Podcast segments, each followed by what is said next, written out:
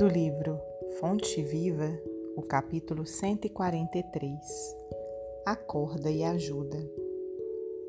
Segue-me e deixa aos mortos o cuidado de enterrar os seus mortos. Jesus, no Evangelho de Mateus, capítulo 8, versículo 22.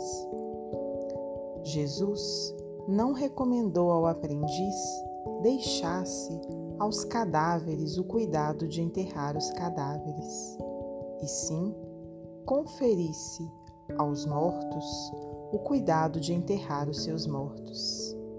Há, em verdade, grande diferença.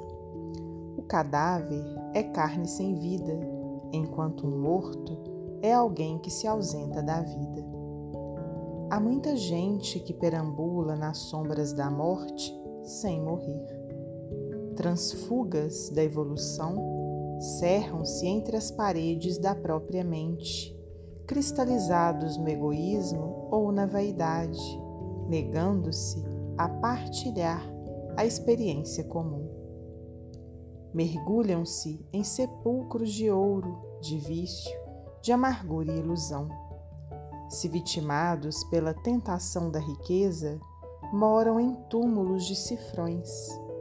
Se derrotados pelos hábitos perniciosos, encarceram-se em grades de sombra.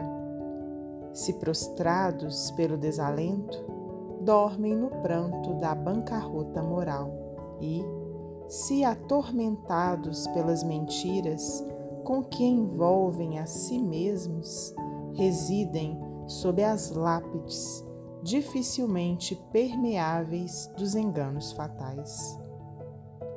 Aprende a participar da luta coletiva.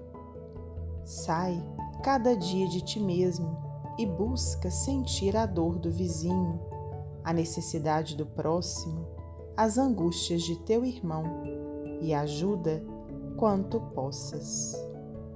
Não te galvanizes na esfera do próprio eu Desperta e vive com todos, por todos e para todos, porque ninguém respira tão somente para si.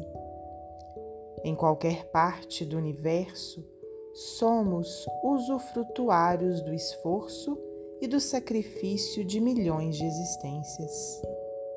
Cedamos algo de nós em favor dos outros pelo muito que os outros fazem por nós.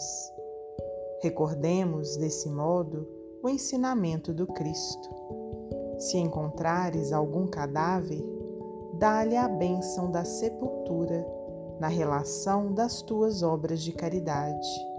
Mas, tratando-se da jornada espiritual, deixa sempre aos mortos o cuidado de enterrar os seus mortos.